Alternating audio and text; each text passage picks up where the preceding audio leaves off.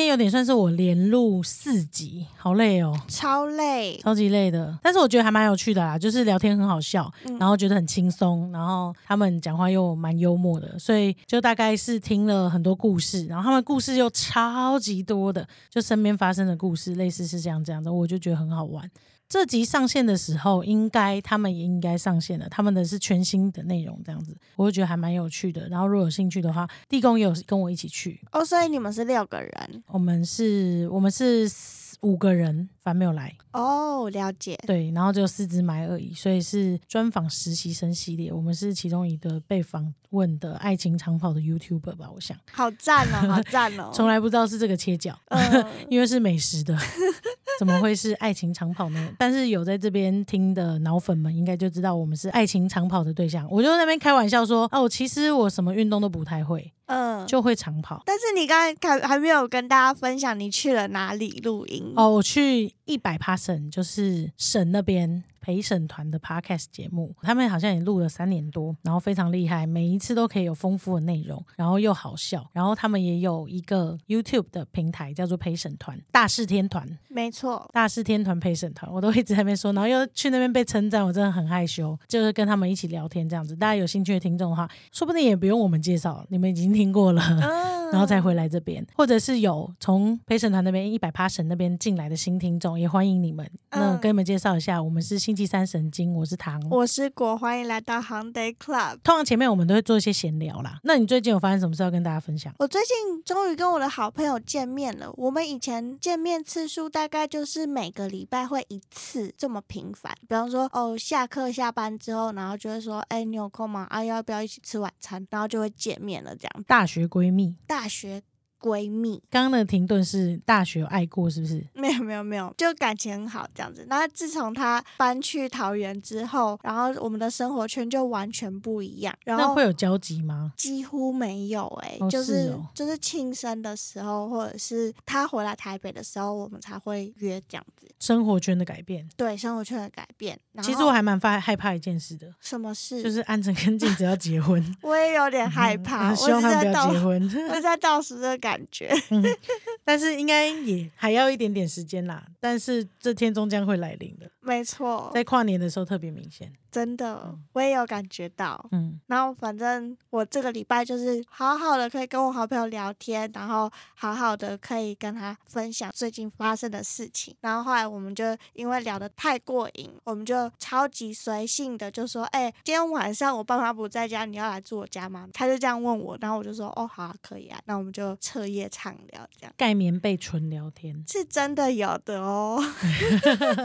刚刚说怕安成静，只是因为像你们现在这样生活圈完全不一样的，联络次数就会大幅度的降低至可能一季一次，然后各自有各自的生活圈了。这件事情就会觉得原本这么紧密的关系，然后就会被疏远。真的，对啊，就会觉得啊，好像大学生活要毕业的感觉。对，要告别一个阶段的感觉。但其实像这件事根本还没发生，没错，我们现在可能在大山上。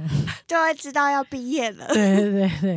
那最近你有看什么剧吗？剧好像没有诶、嗯我看《换成恋爱那到底有没有要聊啦？好啦要你跟上才有办法聊啦。每次我看太快了，单你真的单身基地狱就会这样结束了。大家也都看超快的，访问马上隔天就出来了，然后等到我们再录的话，就已经消失，热度已退。我就在想说，为什么大家时间这么多、欸？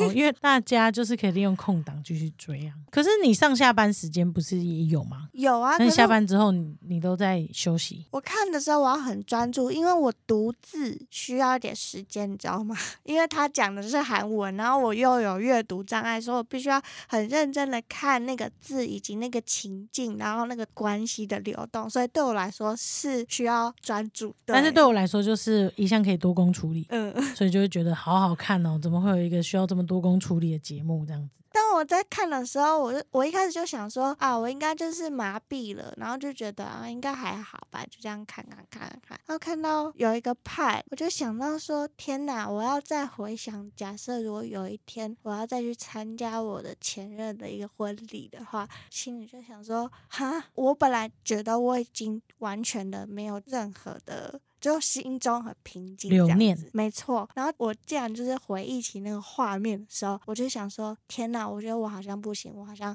还是会忍不住眼泪，然后看着他这样。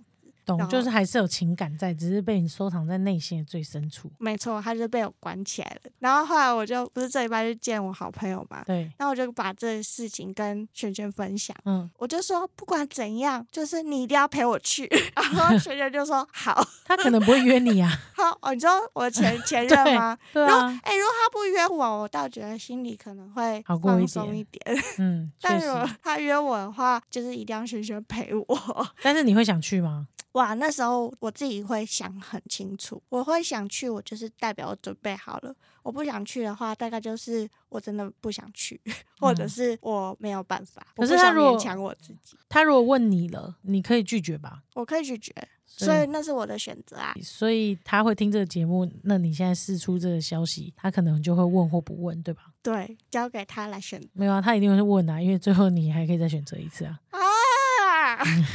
但我个人是觉得，反正就是也是一个人生体验，去也没关系啊。嗯，就是反正。你就是会很难过，但是本来也就不是你的啊。哦，对啊，我我已经认清这件事情。但是，我的意思是说，去我自己觉得不去应该是要没必要，而不是逃避。对，我觉得是这样，没必要去，就好像不用去吧，也没那么熟，嗯，就 OK。但是如果是因为很好，可是又不敢面对的话的那种不去，你会后悔。好，反正其实也还没发生嘛，所以等到发生了再说吧。对，然后下礼拜就收到电子喜帖。Oh my god！那你最近有看什么实境秀吗？除了换成是我一定会追的，然后所有实境秀、恋爱的实境秀，我连真的是连瑞典的盲婚试爱都看了。瑞典的，我觉得什么都看了。然后最近有一个新的剧上的是台剧，然后是柯震东演的，叫《爱爱内涵光》啊，我有看到介绍。没错，他现在是排行榜第一名。然后我看超快的，大概上，因为我们家里面呢，如果是看实境秀的话，大家就很喜欢像他们棚内主持人一样坐在一起一起看，就可以一起讨论，然后帮每个人取绰号啊，或者是呃观察每个细节，类似像这样。但是就会有时间限制，就必须像我今天来录音就。没办法跟大家一起看。对，就要等到我录完音或明天才有办法看，就会有时间上跟场域上的限制，这点就会彼此牵制，你懂吗？没错。可是新的剧一上线的时候呢，我就跟地公说，哦，这个是我自己要看的，要先讲先赢，所以就要说，哦，不好意思，这个是我要先看的哦。然后，哎，我已经开始看嘞，类似像这样子的感觉，所以我就是直接说，哎，内涵光，我我这个我要先看哦。他说他是哦，可是我也想看嘞。我说好，那你可以跟在我旁边看，但是我自己会继续这样子。然后他就跟着，我就也没有再减速，嗯，因为我超前部署，对我。任何任何时候都可以继续我再往下，即便我的事情还是很多，我睡前也可以看，躺着也可以看，坐着也可以看。总之，它就是一部超级前卫的激情喜剧，这是他自己说的。然后里面都是以性为主的去延展爱这个主题啊，对对对对然后它是一个家庭为核心，然后再讲每一个家庭里面的爱情状况，家庭核心怎么去影响大家对性跟爱的观点哦。所以他们家里面呢，就是爸妈婚姻触礁，但是不是严重。的那种，就是在这个剧情的发展之下，我觉得苗可丽真的很会演，她跟洪都拉斯配对，对，苗可丽真是实力派演员，那个表情果然是练出来的，嗯，然后很可爱了，很可爱。然后老大大姐就是想当然是比较稳重的那种感觉，但是她跟她老公也是 婚姻触礁，嗯，所以他们要去解决这个问题，是夏雨乔跟马志祥演。然后我觉得很有趣的是二哥，嗯，二哥是一个外表乖乖的，但其实是 gay，嗯，然后爸妈知不知道这个剧情会继续延展下去？然后二哥对性的看法跟对爱的看法，也是因为这个生在这个家庭之中受影响，跟我们聊的排行序很有关系，嗯。然后小妹呢，就是非常不相信爱，只把性看在前面，跟她的排行序还有她小时候的遭遇也有关系，嗯，对，所以我就觉得哦，其实还蛮有趣，跟心理学相关。然后小妹呢，她的一个副业其实是 YouTuber，专门在讲性爱的 YouTuber 哦。然后每一个影片的最后面，字幕跑完，大家不用急着转掉，它都会有一个 YouTube 的片段，然后再讲跟这集有关的主题。我只觉得他演 YouTuber 演真像，还是他本身职业就是？不是不是，他就是一个演员。他 YouTuber 演的比正片更精彩，好赞了！因为他终于可以模仿一个 YouTuber，很好笑，每次都拜拜的感觉都不一样，然后讲的内容也是确实会蛮有趣的，对对对，跟心理学有点关系。但是这部戏就蛮可爱的啊，然后很。很多性爱场面，超级多性爱场面的，所以是那种很勇猛，算。剧集跟影集之中蛮勇猛的轻喜剧的性爱场面，所以如果你是跟室友们一起看的话，你先拿捏一下你们的尺度。OK OK。哦，跟父母一起看的话，好像也要拿捏一下你们的关系，类似像这样子。所以适合自己一个人的时候看，或或情侣情也可以看，对这样对对对。然后暧昧对象，暧昧对象，暧昧对象，你要来我家看 Netflix，这个暗示就很明显哦，可能就是暧昧之后要有自己有进展。好好好，你这样讲跟心理学相关，我好像会蛮有兴趣的，而且我看台剧应该会蛮快的。啊，OK OK OK，对心理学相关就是一点点，你要自己抽丝剥茧就看得到了。它一共八集，很快，但结尾大家就见仁见智哦。好，我们这集是一个糗解答，嗯糗解答的意思就是说呢，我们星期三会选择大家来投稿的单元，然后大家来这个地方投稿呢，就是把自己的小困扰告诉我们，然后我们会用我们自己的观点，然后分享给你，然后你可以参考，也可以不参考，没错。或者是有人在你这边，你就突然跳到对面边，也是 OK 的。那今天的糗解答呢，是一个脑粉的投稿。他说：“爹糖和果小的来投稿星期三神经糗解答。”和伴侣交往已经迈入第二年，期间和家人分享，却一直被冷淡。想问，要怎么样击破父母对伴侣的防备心，进而让他们更认识伴侣，有意愿聊、想要见面的心呢？再者，如果伴侣的父母和我的父母也是同样的心情，我该主动出击吗？她是继仙女新手媳妇提出一个国中班的问题，谢谢。诶，他用的词很中性，诶，嗯，很赞，我们就可以针对伴侣来讨论。所以这集我们可以直接先收敛成一个题目，对吧？嗯，就是假设我的父母对伴侣有敌意怎么办？怎么办？这个蛮困扰的耶。你有遇过这种困扰吗？有诶、有，你的父母有对你的伴侣有敌意过，我的母可能有哦。母亲的竞争意识，因为毕竟你是他的宝贝女儿。对，所以那个第六感是很准的。你是在什么 moment 感觉到妈妈对于伴侣是有敌意的？大概就是我还没向他公开我的伴侣是谁，可是只要每一次我提到对方的名字，或者是我最近比较热络，甚或是对方可能不是我的伴侣，但是他可以感觉到我还蛮喜欢这个人的时候，他都会本来跟我讲话很热情，然后突然间变成一个哦，就是失去兴趣的感觉。那你觉得妈妈是怎么分辨轩轩跟若轩的？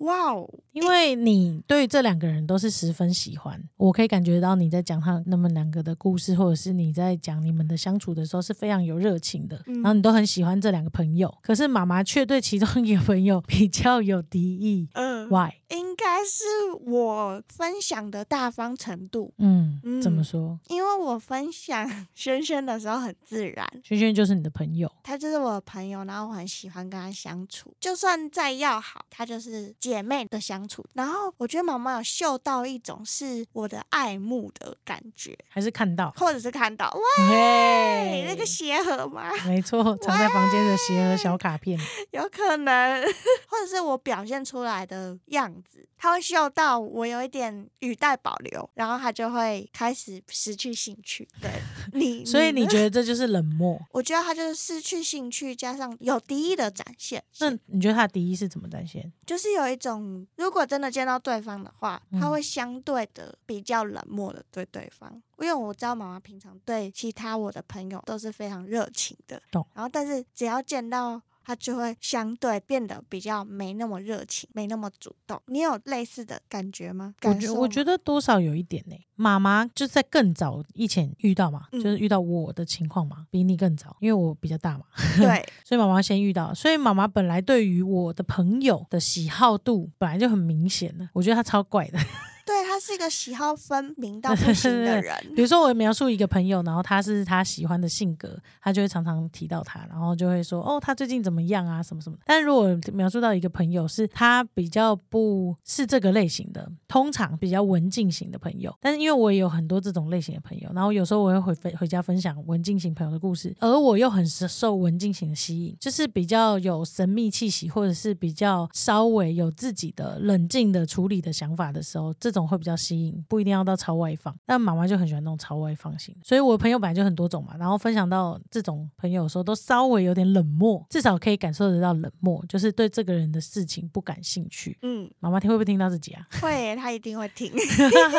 然后你就会感觉到，哦，他好像没有到很喜欢这个人，但我还是要讲，我是比较背骨的，你觉得还是想分享？对我还是要想分享啊。就是你越不想听，我就越想讲。懂，那你越想听，我就会不会主动提，等直到你问。因为我会治他的性格。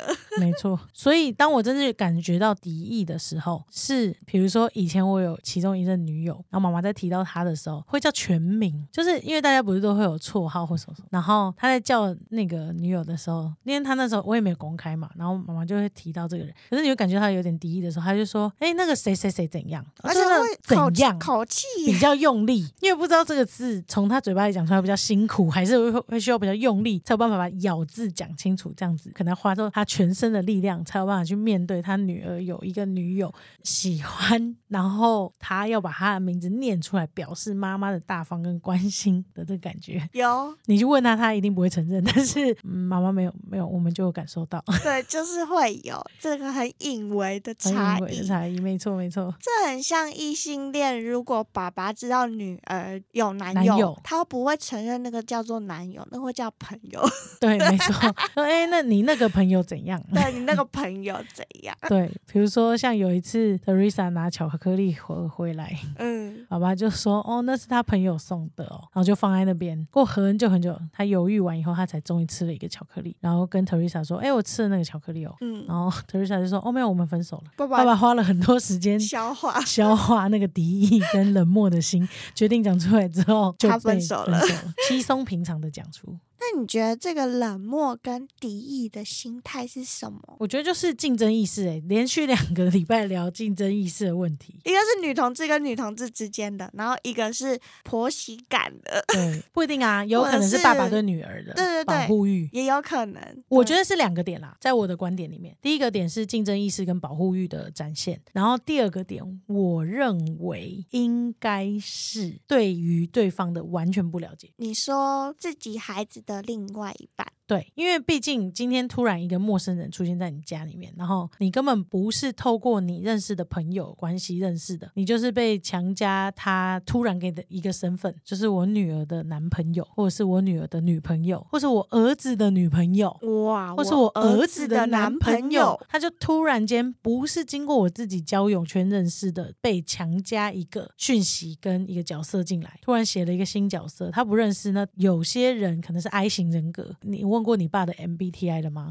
你问过你妈妈的 MBTI 了吗？说不定他们在人际关系相处上面本来就是比较冷漠的，所以他平常很少出去交友啊，都在家里跟你相处啊，嗯 对吧？嗯，所以他不是那种社交型的人的时候，突然间有一个角色出现在家里面，就是不了解，他也不知道怎么开始。那当然，第一直觉散发出来就是冷漠，然后你讲先久了觉得很烦，就变敌意。我觉得是这样。至于竞争意识的话，就会有一点像是说，我觉得你是要来跟我抢我女儿的吗？嗯哼，还是你是要来占我儿子便宜的吗？还是你是想要怎样嘞？你想怎样？对我养了十八年的儿子，今天成年第一天就跟你交往，类似像这种，你是有诚意的吗？嗯，对。但是通常我觉得第一个还蛮好解决的。呃如果是因为不够了解你的话，我觉得遇到这种状况，我是推荐主动出击，但是用任何方法都可以。当然，伸手不打笑脸人嘛。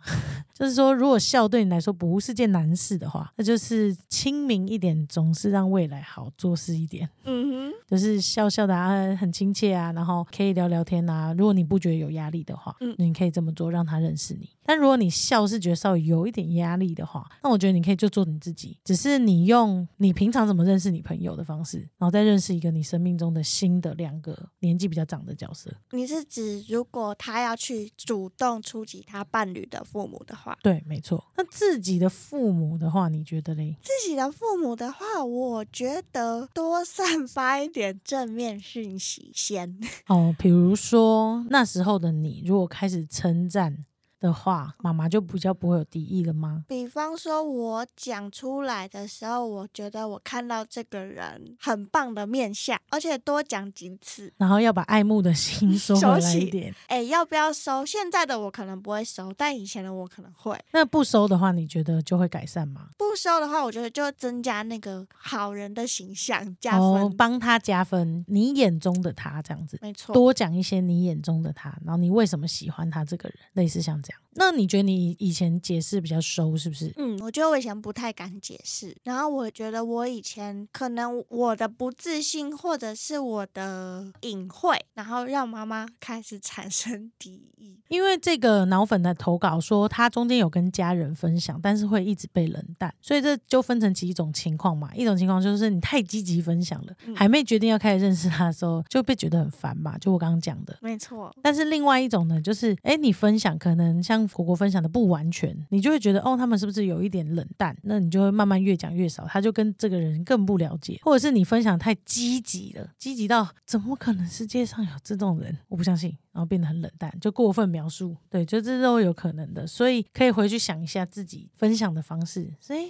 妈妈的性格是不是不吃这招？嗯，还是要来个轻描淡写，摸透一下妈妈的性格。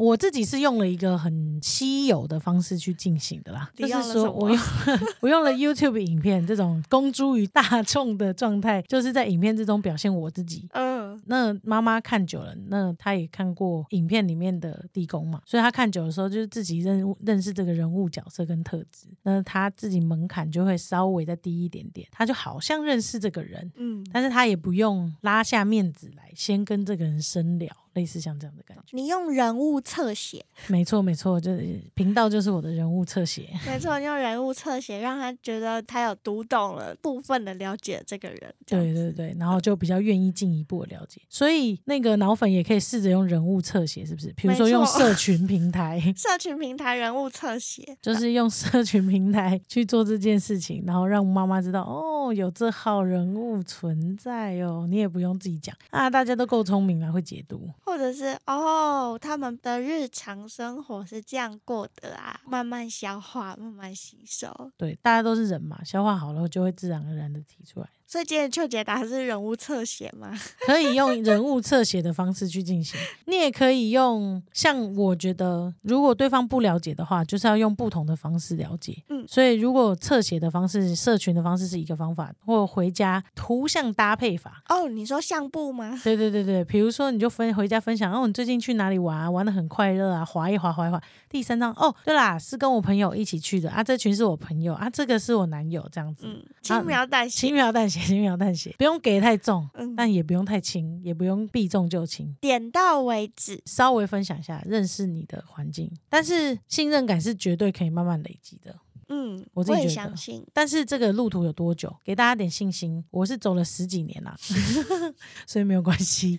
只要你有信心，在这段期间，你就是慢慢一直做你自己，然后做你的事。你想把你的另一半介绍给你的父母，你就好好的慢慢讲，用你最舒服的方式。总有一天他们会接受啊，他不接受，反正你也是在过你的日子，也没差。嗯，我是这么觉得。我的解答大概就是来自于你分享时候的自信感，就是如果你觉得你对于这件事情是你。真心的很喜欢，而且你想要跟他们分享的也是很有自信的话，你散发出来的氛围，他们会感受得到你是喜欢的，所以我相信他们会因为你的喜欢而慢慢的喜欢他。那如果他是永远带着一个敌意的，那你也不用太有压力，因为没在进步的是他们。没错，不用 不用太有压力，不用太勉强自己。对对对，你做到你能做的，那就那就好了。没错，同理婆媳问题。就是你觉得你做到你能做的舒服，然后你也没有失去太多你自己，也没有失去太多礼貌，给予对方基本的尊重。嗯，对对对，你做到这样子，然后你觉得互相，那你就不要太往心上去。没错没错。但其实我觉得最重要的是，好像是要知道自己想过的是怎样的生活。哎，你闭上眼睛想象是的画面，是你跟爸妈、跟你的伴侣四个人一起很快乐的生活的话，那我觉得伴侣要尽一点心力。嗯，要跟伴侣做沟通，跟他讨论可以怎么互动，然后多增加一点互动的可能性。即使只是吃饭聊天，坐在饭桌，然后找共同兴趣，嗯，或者是硬聊，或者是分享分享近况，大到出游，然后制造机会。吃饭，然后小旅行，类似像这样子。对，我觉得厘清角色很重要，原因是因为你最终有没有想要跟这个人继续相处下去？你有没有希望你的父母认同你的伴侣？这件事情是要先回头想一下自己在意的到底是什么。比如说，你觉得两个人生活也很好，好像也不一定要有父母一直时时刻刻多了解你们的状态。然后，比如说过年见个面，这样打个招呼就可以了。那其实你也不用强求自己必须要多好多好，但就是慢慢认识的一个过程。但如果你的样貌是你希望可以四个人，甚或是未来有更多家庭成员可以和乐融融玩在一起，那我就觉得你的理想样貌是那样，那就要必须朝那个理想样貌的目标前进。嗯，没错，会不会你只其实闭上眼睛，你想要的只是度过两人生活，然后你现在在很用力、很用力的介绍你的伴侣给父母，然后他们也不是那么好吸收，那我就觉得好像会有点太勉强了。没错，但是如果你闭上眼睛，哦，是想要这样和乐融融的感觉，那就可以想一些方法，然后去跟他们做互动，类似像这样子。嗯嗯嗯，比如说，你也可以细想，我真的是需要父母认同我的情感，我的生活才会变得更顺利吗？父母认同我的选择对我来说有这么重要吗？对，可能是很重要的，因为父母在你的生活中扮演的很重要角色。比如说，你这个问题可以问啊，我的朋友都不喜欢我的另一半，对我来说重要吗？有些人超级重要的，因为他把朋友看得很重，然后另一半跟他生活的方式跟样貌，朋友完全不能接受，那就代表朋友是以保护你的姿态再去看你喜欢的这个人，当然会带有一点点敌意，他看不到你看得到面相，但是他当然也看得到很深层的这个人，哇，在表面上就不适合你，会想保护你，他会透露出那个讯息。嗯那有些人就会觉得这很重要，以后不能玩在一起，要怎么玩在一起？那你每天都要处理这样的问题，所以他就会想清楚这个样貌是他想要的还是他不想要的。对，那对你而言，父母的认同重要吗？亲友的认同重要吗？我而言，老实说，蛮重要的耶。我觉得我的亲友认同我的伴侣这件事情，对我来说是很重要的。对，因为我的理想图像是可以和乐融融的在一起，然后我就会在想说，哎，这样子的话，我在介绍他出场的时候，我就会思考，哦，那我要怎么介绍才会是让他们觉得，哦，是我舒服的，然后他们也舒服的方式，会不会越有时候越想越多，你就压力越大，然后另一半压力也更大？有可能呢、好像是因为这样，所以我就单身，因为觉得好累哦。多重原因吧。有 可能，有可能就会觉得，哎，要介绍会有点隆重，因为我很少介绍，但是不介绍又觉得啊，可是以后我们还是要玩在一起，就有时候会有这种困扰。懂，但是我完全跟你不一样哎、就是我觉得你喜不喜欢我的另外一半一点都不重要，因为我很喜欢。